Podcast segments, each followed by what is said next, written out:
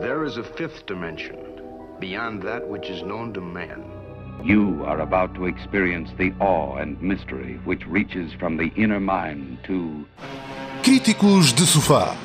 Um programa sobre Cinema. música Videojogos. e o que nos vier à cabeça. De 15 em 15 dias, à terça-feira, na sua RLX.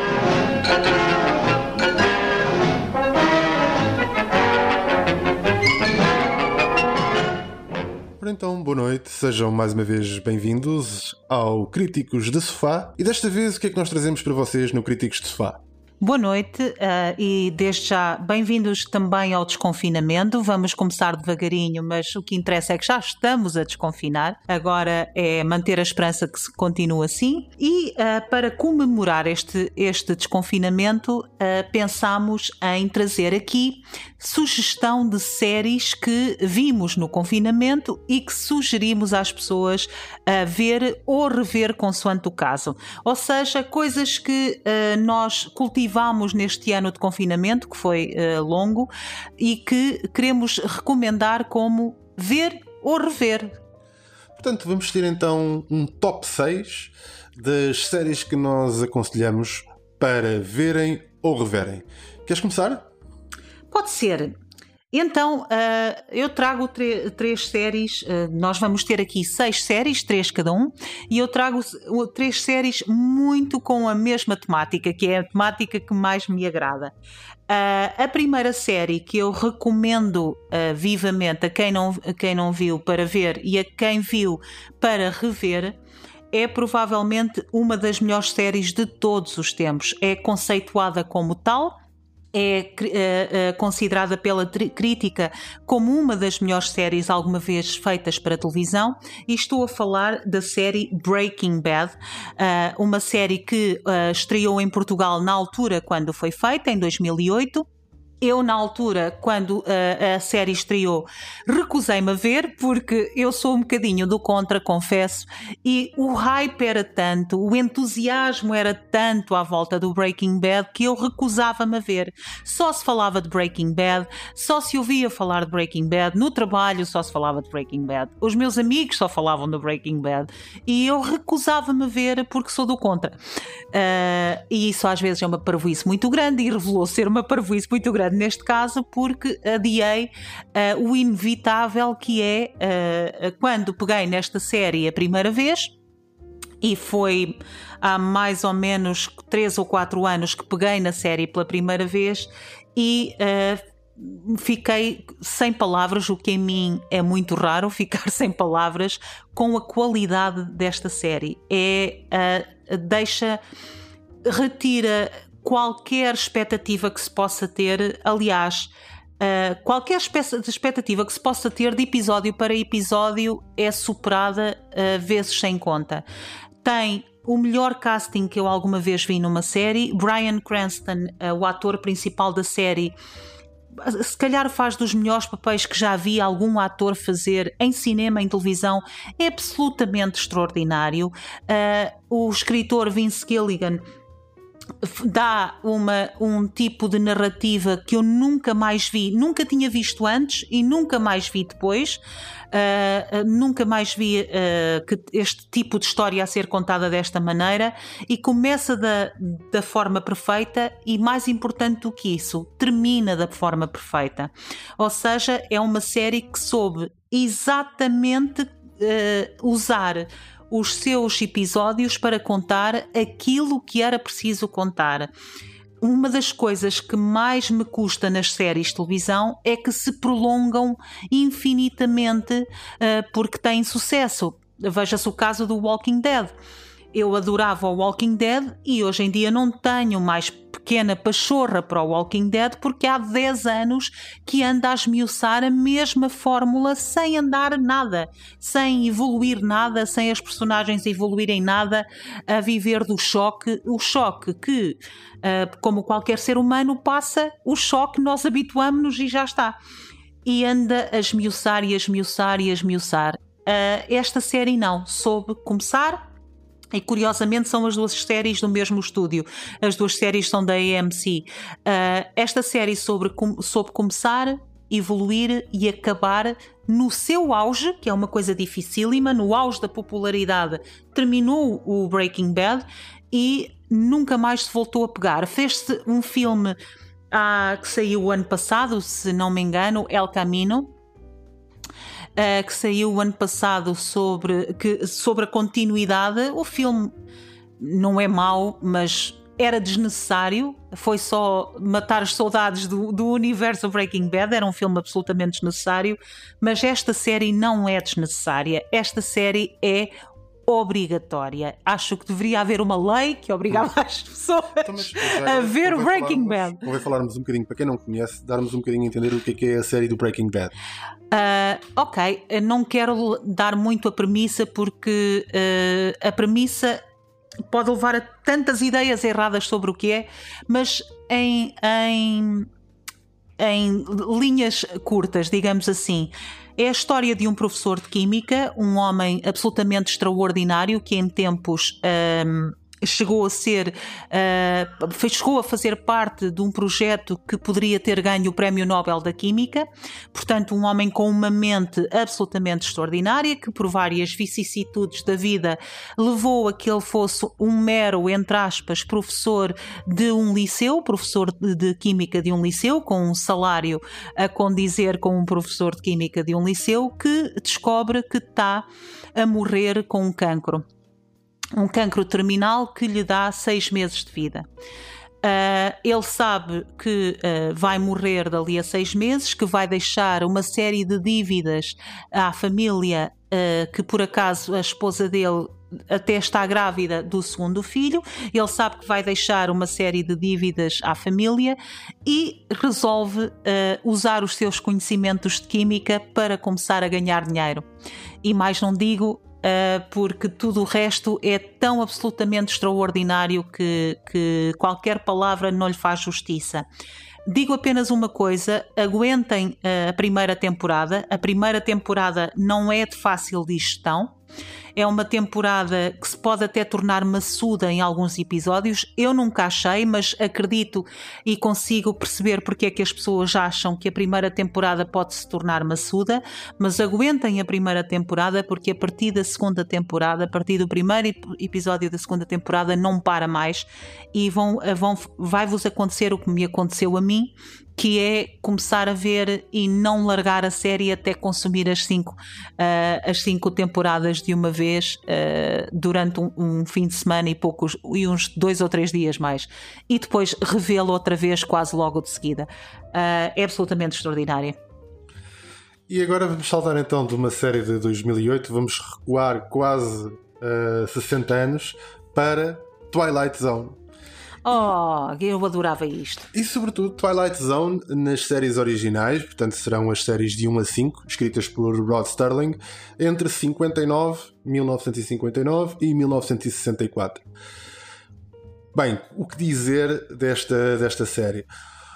Twilight Zone é para todos os amantes de ficção científica, uh, é um must mistura, faz a mistura exata entre a ficção científica e o suspense muito típico da, da época, como, como haviam outros exemplos, como o caso do.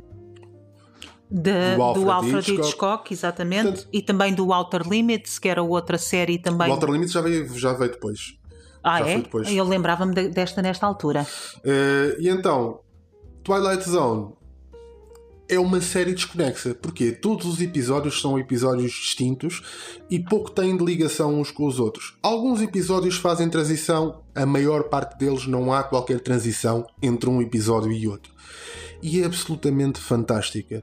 A forma em como representam short stories, muitas delas uh, originalmente para rádio, foram transferidas para, um, para a televisão, para o pequeno ecrã, está feita de uma forma absolutamente genial passaram pela, pelo Twilight Zone uh, atores tão conhecidos como Martin Landau fez parte, uh, até mesmo uh, o, o Mr. Spock também fez parte da, da. Leonardo Nimoy.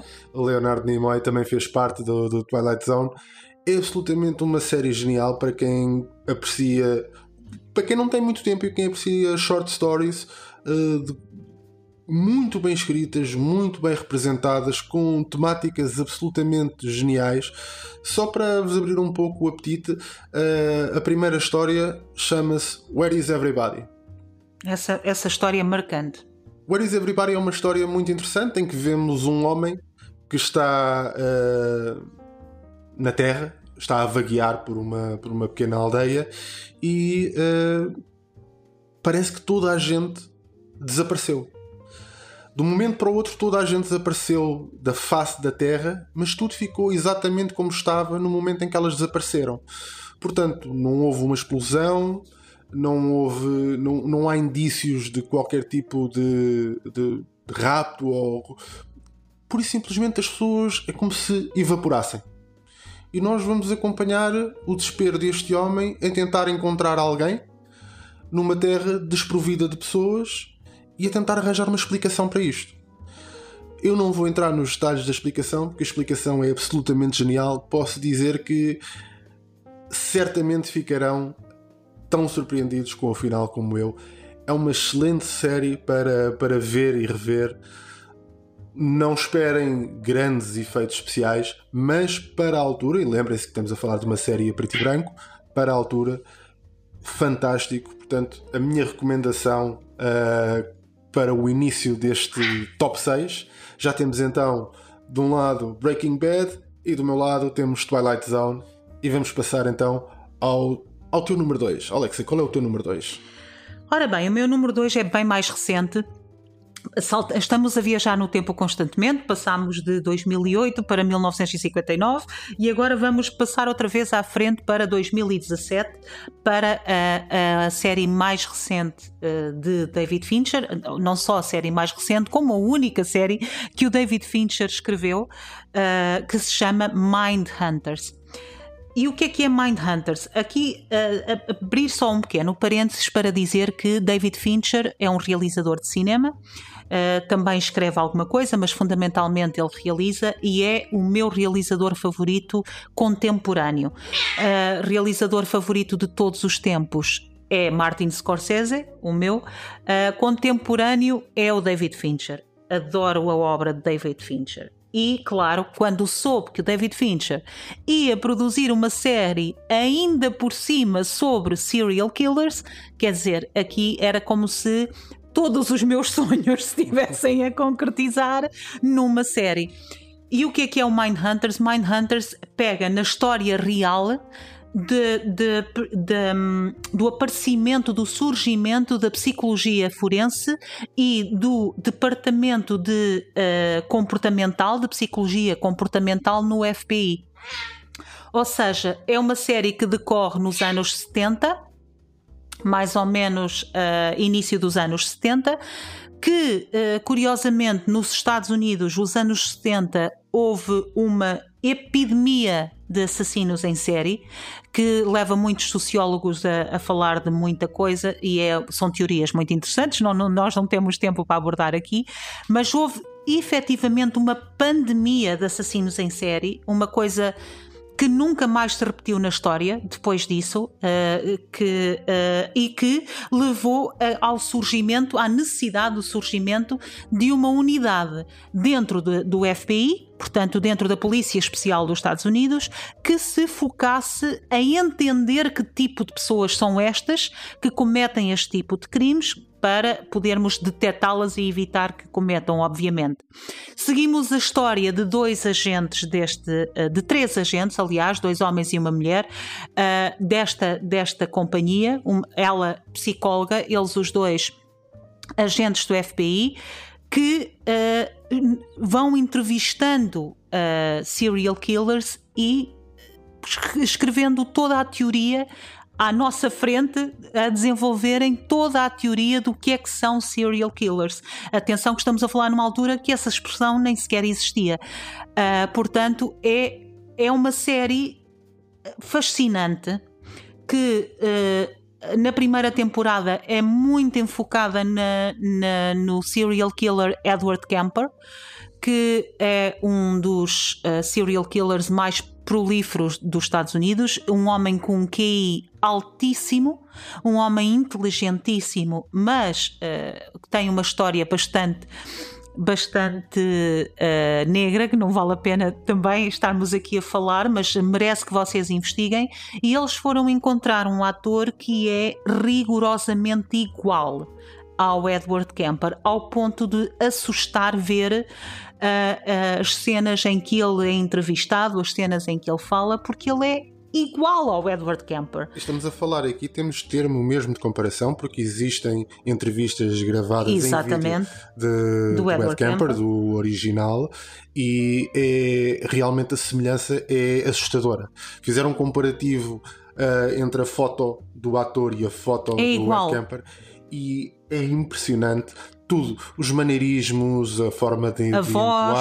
a voz, a própria aparência física, é óbvio, porque o Edmund Kemper era um Gigante, sujeito é? bastante alto e bastante corpulento. Exatamente. Uh, o David Fincher é também um realizador que é conhecido pela obsessão pelo detalhe. Uh, nas, nas filmagens de Zodiac é, um, um é conhecido que ele fazia os atores dizerem as falas mais rápido do que se diz normalmente para encurtar o tempo do filme. Ele não encurtou nenhuma cena, mas exigia aos atores que, que uh, falassem mais rápido para encurtar o tempo do filme, o que eu acho que é uma técnica fascinante. E também repetir uma cena até ao desmaio para sair exatamente perfeita ele é tão, tão perfeccionista e tão obsessivo com o detalhe que os próprios criminólogos que viram, por exemplo, o, uh, o filme The Zodiac, que é também sobre um assassino em série, o Zodiac Killer, disseram que não há nenhum documentário nem livro que espelhe tão bem o que foi a realidade como aquele filme. Portanto, o que mostra a obsessão daquele homem pela investigação. O que faz com que a série seja ainda melhor porque a obsessão que ele leva com a investigação e o detalhe de todas as figuras históricas que ele aborda, e ele aborda muitas, ele aborda o Edward Kemper, ele aborda o Charles Manson, uh, que é outro ator absolutamente extraordinário, que está igual ao Charles, é igual ao Charles Manson, leva a que esta seja uma série, na minha opinião, mandatória. É uma série que, para quem gosta, como eu, de suspense, de uh, uh, filmes que sejam thrillers psicológicos, que seja que estejamos a, completamente com Uh, perdoem-me a expressão, o rabo colado ao sofá porque não sabemos o que é que vai ser a seguir e que não tem necessariamente que ter ação, porque é uma série basicamente passada em sala, ou seja, com perguntas e respostas. Basicamente, toda a série em entrevistas a, a serial killers é imperdível. Infelizmente, David Fincher já uh, disse, não sei se foi bluff ou não, que não fará uma terceira temporada. Esta série só tem duas temporadas, não fará uma terceira temporada porque para ele, ele considerou este projeto demasiado esgotante.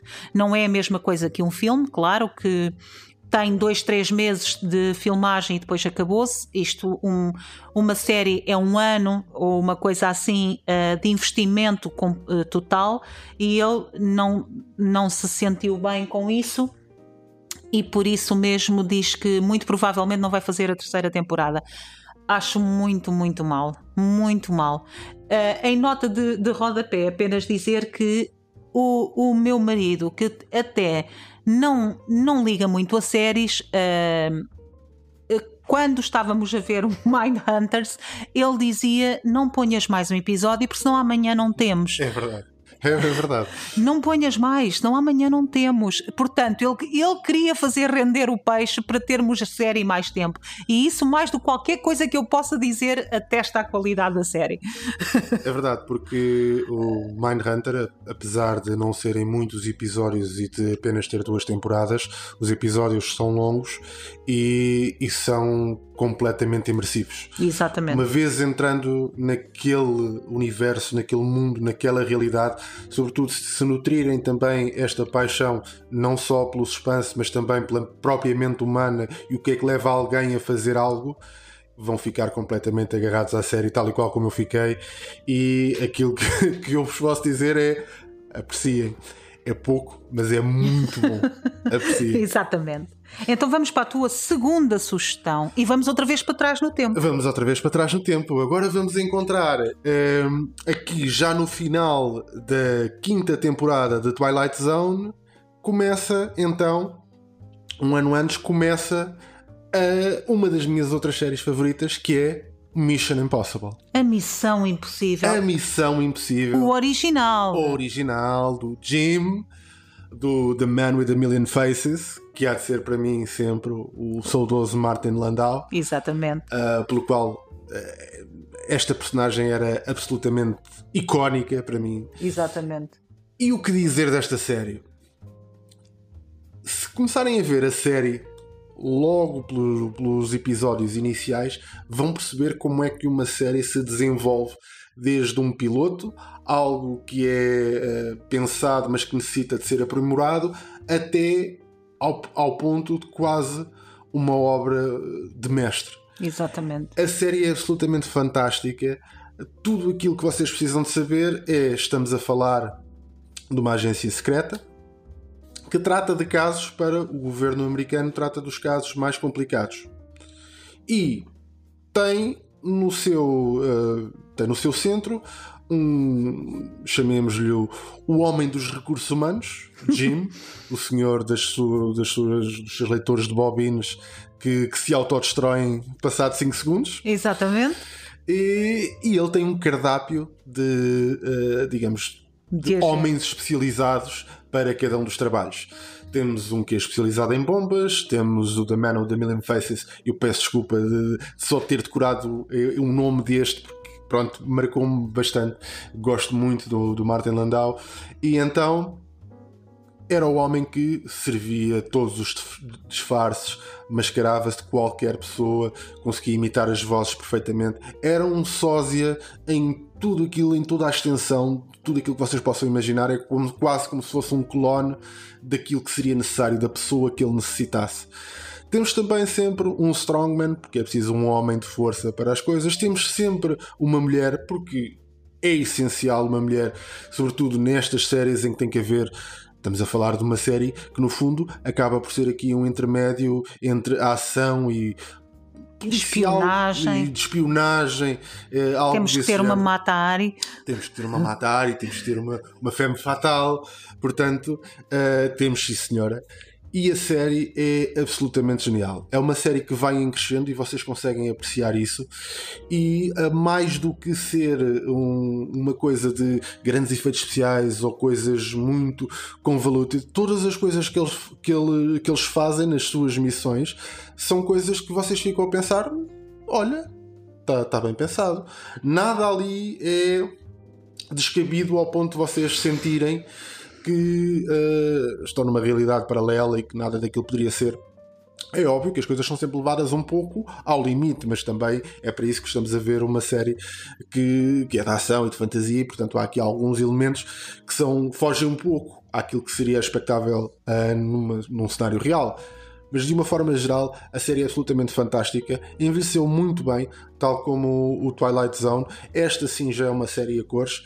E se tiverem uh, alergia, que eu sei que algumas pessoas têm alergia ao preto e branco, sugiro então que comecem por esta, o Mission Impossible original de 63 a 73, vale muito a pena esta, uh, de dizer que esta série teve um reboot com outro casting no final dos anos 80 para os, para os anos 90. Mas manteve o Jim. Uh, mas que era isso que eu ia dizer, cujo único ator que manteve foi o Jim. Exatamente. Precisamente, uh, e que o meu pai me fez ver a série quando eu era pequenina este, este, este, reboot dos anos 80 porque meu pai era fã da série original e quando, quando saiu este reboot o meu pai filha tu vais adorar isto e eu como menina encantada de, de ver as séries que o pai recomendava e adorei.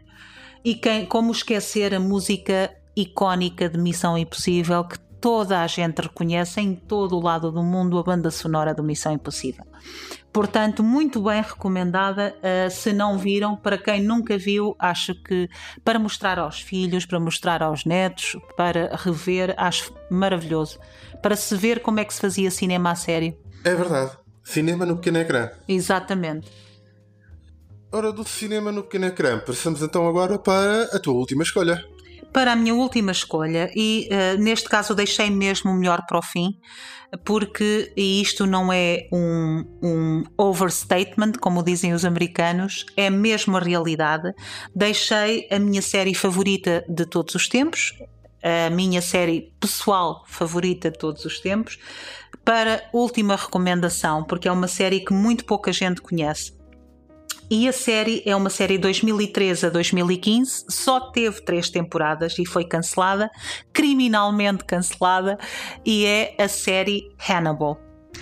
Esta uh, série é baseada nos livros de Thomas Harris, a coleção de livros que eu também tenho completa, nos livros de Thomas Harris e vai buscar a personagem, a infame personagem de Hannibal, para fazer um, ehm, toda a sua série eu estava muito relutante quando esta série apareceu, não só porque sou uma apaixonada pelos livros, como quer dizer, quem, é, quem não é um apaixonado pelo Hannibal de, de Anthony Hopkins, do Sir Anthony Hopkins, nas, em toda a trilogia dos filmes uh, Silêncios Inocentes, Hannibal e Red Dragon.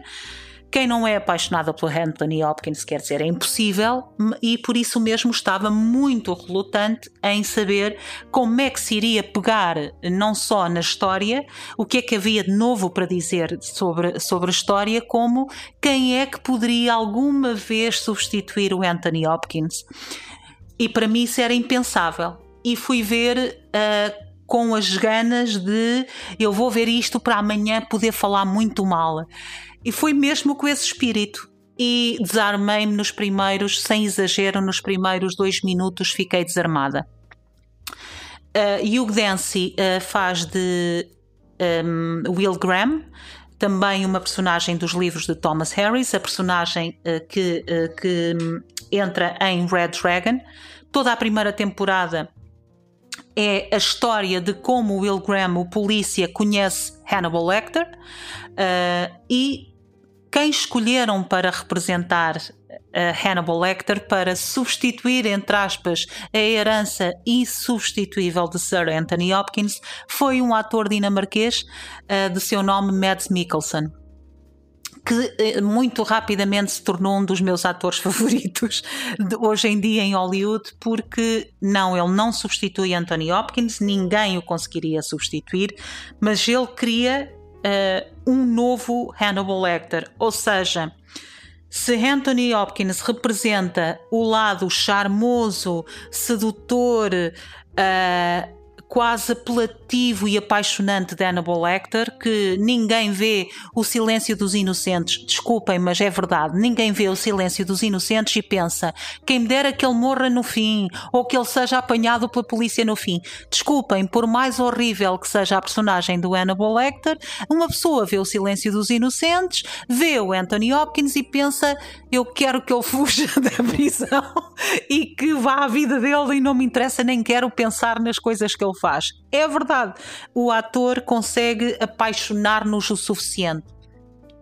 Mads Mikkelsen uh, mostra um Hannibal Lecter um, que o sorriso do Mads Mikkelsen uh, faz-me gelar da ponta do cabelo à ponta do pé. Ou seja, tem tanto de sedutor como tem de eu estar a olhar para o diabo encarnado em gente. Depois, uh, toda a série tem eh, provavelmente a melhor fotografia que eu já vi em série e televisão, muito melhor que muita coisa que se faz hoje em dia em cinema, mas em série e televisão a fotografia é de longe a melhor que eu já vi. Por acaso não sei quem é o cinematógrafo, tenho que ver. Eh, porque é, é de longe e de perto de, o melhor que eu já vi em televisão, e tem uh, um, um amor o, o autor da série tem um amor que se reflete pelo macabro. Ou seja, todos os crimes que entram naquela série são coisas que nunca na vida me passariam pela cabeça, mas são tão. são postas de uma maneira tão poética que faz com que o macabro seja bonito. Que é uma coisa que depois entramos em conflito connosco. Uh, a pensar nesse tipo de coisas, mas ao mesmo tempo, por exemplo, quando vemos o Hannibal Lecter a preparar as refeições e nós sabemos eh, o que é que está a ser usado como comida no Hannibal the Cannibal, não é? Uh, é tudo filmado com tanta beleza e tanta arte que damos por nós a pensar a ver a série, ai, eu provava daquilo. e depois pensamos, ai, não, espera, não. Calma. É, o, mais fantástico disto é realmente quando estamos a falar de, um, de uma série que retrata a vida de, de um canibal não há nada nesta série de verdadeiramente gore e não foi puxada aquela fasquia do gore barato não. de, de, de, de estou-me a lembrar agora de, de franchisings como o Só e o Hostel não, não, esqueçam, não. não é de todo isso que vão encontrar de todo, portanto se forem pessoas mais sensíveis a esse tipo de coisas porque se fala no Hannibal, porque se fala de um canibal e se fala no consumo de carne humana, etc. Esqueçam isso, não vão ter isso, não é esse o intuito, nem está feito dessa forma. Uh, por outro lado, tenho quatro grandes amigos que não conseguiram passar da primeira temporada, não conseguiram ver a série, e um deles chateou-se comigo à série porque eu recomendei a série e ele ficou chocadíssimo a meio de um episódio, uh, que claro que eu não vou dizer o quê, mas ele ficou chocadíssimo e ficou mesmo chateado comigo porque eu recomendei. Uh, eu, uh, quer dizer, não, não posso ficar responsável pela, pelas sensibilidades de cada um. Ele perguntou-me o que é que me recomendas porque ele confia nos meus gostos, eu recomendei os meus gostos e ele ficou chateado. Uh, não é uma série para todos uh, não é nem o pacing da série, nem uh, uh, as temáticas, não é de facto uma série para todos. É bastante pesada a todos os níveis. Não é uma série leve em nada. Não é uma série para ver num dia que acabas, uma pessoa acaba de chegar do trabalho, cansada de, de pôr os filhos na cama e agora quero ver uma coisa para relaxar, vou ver o Hannibal. Não. É uma série para. para hum, ver quando se tem disponibilidade mental para deixar uma coisa uh, assentar e pensarmos sobre, sobre ela de vários ângulos. Uh, a última coisa que eu quero dizer sobre esta série: esta série só teve três temporadas, tornou-se uma série de culto, tem um autêntico culto à volta da, da série. Lamentavelmente, uh, já se falou muitas vezes numa quarta temporada. Como curiosidade, a minha primeira tatuagem na vida é uma tatuagem baseada nesta série. Portanto, para uma mulher, depois dos 40 anos, fazer a sua primeira tatuagem e ser baseada numa série é porque a série é mesmo especial. E, e sim, não trocava esta minha tatuagem por nada. Sim, Portanto, da minha parte já, já recomendei tudo. Eu vou então para a minha última recomendação. Esta última recomendação é. Uma aquela... mudança de tom total, hein? Completamente. Voltamos outra vez no tempo e desta vez vamos para o início dos anos. para meados dos anos 90. Exatamente. Uh, mas aqui é a típica série que eu gosto de ver uh, quando estou a comer. Porquê?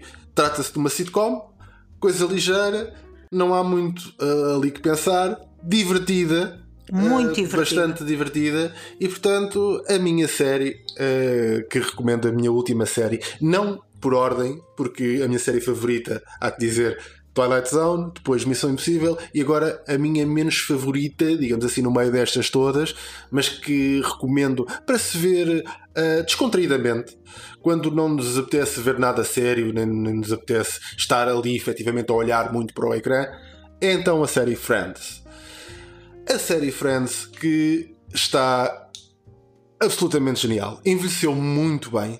É uma série que eu recomendo a todos. Quem, quem nunca teve a oportunidade de ver ou quem já viu e não voltou mais a ver por receio de, de séries que envelhecem mal, como por exemplo aconteceu com o MacGyver. Eu fui tentar rever o MacGyver e o MacGyver não envelheceu bem. Infelizmente, aquele MacGyver que eu adorava não envelheceu bem esta série Friends envelheceu bastante bem. Continua a ter imensa piada, continua para mim a ter um dos atores com um, um comedic time absolutamente genial, que é o Chandler, Matthew Perry. Absolutamente genial o, o comedic, o, comic time dele é absolutamente fantástico. A forma como ele faz, uh, como ele é sarcástico, as piadas dele é absolutamente. Uh, é, é, fora de normal. Fora de sim. normal. Absolutamente genial. Depois temos aquelas personagens mais comuns. Temos a Rachel, a tal a loira de famílias abastadas e que está habituada a um estilo de vida e agora se vê sozinha e vai ter, vai ter que se desenrascar numa nova cidade e então tudo é um drama, tudo é um horror. Temos uh, a Mónica, uma rapariga que uh, foi muito bullied em pequena por ser, uh, por ser gorda e está agora a encontrar o seu espaço. Tornou-se, por causa da questão da obesidade, acabou por se tornar uma pessoa obsessiva ou compulsiva e agora luta com, com essa obsessividade dela e com tentar ocupar o seu espaço e ter o seu espaço e ter as suas coisas e os seus gostos. Temos depois também um. Uh, temos também um professor que foi basicamente o típico nerd que vai atrás daquilo que, que gosta da sua paixão e, e se torna paleontólogo que é o. Lembra-me o nome, ajuda. -me. O Ross. O Ross, exatamente, o Ross. Mas também não vale a pena estar aqui a, a disclose muito das personagens, porque a magia desta série reside em conheceres melhor estas personagens e entenderes Uh, uh, portanto, é uma série sobre os sete amigos, portanto, entender, é entender a dinâmica do grupo. A, a, dinâmica do grupo. O que é mais fascinante no Friends é que o Friends inspirou, o Friends mudou a história das sitcoms e inspirou uma série de sitcoms a seguir. Uh, todas tentaram reproduzir a magia do Friends e ainda nenhuma conseguiu. How I Met Your Mother tenta copiar até ao desmaio. O How Friends. I Met Your Mother eu diria que é mais on é, the nose no, no que toca a cópia. É, é muito. Tenta, eu, eu, eu não suporto How I Met Your Mother, desculpem para quem gosta, eu não suporto, não consigo esboçar um sorriso sequer a ver How I Met Your Mother. Big Bang Theory. Uh, o Big Bang Theory foi, foi inspirar-se no Friends, a dar a conotação nerd no Friends. Eu adoro o Big Bang Theory e aí já conseguiram muito Sim. bem. Uh, o, até o, o, Dois Homens e, um, e Uma Criança, aquele Two, man, two, two and, and, a Half Man. Exatamente, que eu não tinha paciência, mas até essa foi buscar a dinâmica do Friends para tentar uh, in, introduzir uh, um tema dentro de uma sitcom. Esta é uma sitcom que durou 10 anos. É raríssimo uma sitcom durar o tempo que demorou uh, e que tem constantemente pessoas a pedir para haver um, um, reunion episode, um episódio de reunião. Portanto, é uma série de culto que uh, atravessa gerações. Agora está em rerun, está sempre a repetir na Fox Comedy, o que é uma excelente oportunidade para, para ver uh, para rever e ver, porque é uma daquelas séries que é intemporal. As piadas que tinham há 20 anos atrás têm agora. Eu agora, quando estamos a rever a série enquanto comemos, lá está, eu estou a ver e, e estou a rir-me e estou a pensar: esta, esta piada faz sentido naquela altura, faz sentido agora, faria sentido daqui a uns anos. Ou seja, lá está envelhece muito bem porque é intemporal. O tipo de humor que utiliza é intemporal. Sim, são piadas muito mais de circunstância do dia a dia das pessoas. Exatamente. Portanto, que acabam por ser eh, intemporais. Quando se foca muito uh, nas sitcoms, coisas que têm uma data, que, têm, que são datadas, que porque são muito, têm muito, são muito relacionadas com eventos da altura, etc. Depois acaba por ser, mais tarde, acaba por uh, ter alguma dificuldade em haver assimilação por parte de quem está a ver a série pela primeira vez porque possivelmente não viveu aqueles eventos, não esteve naquela geração, então há uma dificuldade uh, maior em correlacionar-se com, estão a tentar mostrar e com as piadas que são feitas da altura. Esta, como é muito de circunstância e é muito a, a, piada que vem da convivência com um grupo de pessoas em que existem ali personalidades muito distintas, resulta efetivamente muito bem e é uma ótima série para quando querem relaxar um bocadinho, chegam ao final do dia a casa e querem relaxar um bocadinho e não é querem ver nada, boa. é, não lhes apetece ver nada de interessante, nada de inteligente. Vejam. Nada que faça pensar muito, como eu não costumo faça dizer. pensar muito. Eu disse Como nada eu de costumo- inteligente. Que não faça pensar muito. Era isso que eu Exatamente. queria dizer. E pronto. Cá estão Então, as assim, nossas recomendações. as nossas recomendações. Vamos recapitular. Então, do meu lado temos Twilight Zone, Que- Missão Impossível e Friends. Para, para, falando do teu lado, Twilight Zone e Missão Impossível, principalmente as temporadas que falas, que são as séries originais, lamentavelmente só indo buscar em DVD ou em Blu-ray para, para se existirem edições, porque não estão disponíveis em nenhum canal de streaming. Uh, Friends está disponível na HBO, Exatamente. e está na Fox Comedy em completo rerun, estão sempre a passar o Friends.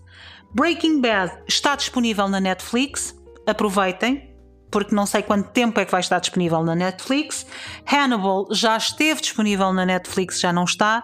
Neste momento, só comprando a série em Blu-ray ou DVD. E o Mindhunters é uma série original na Netflix.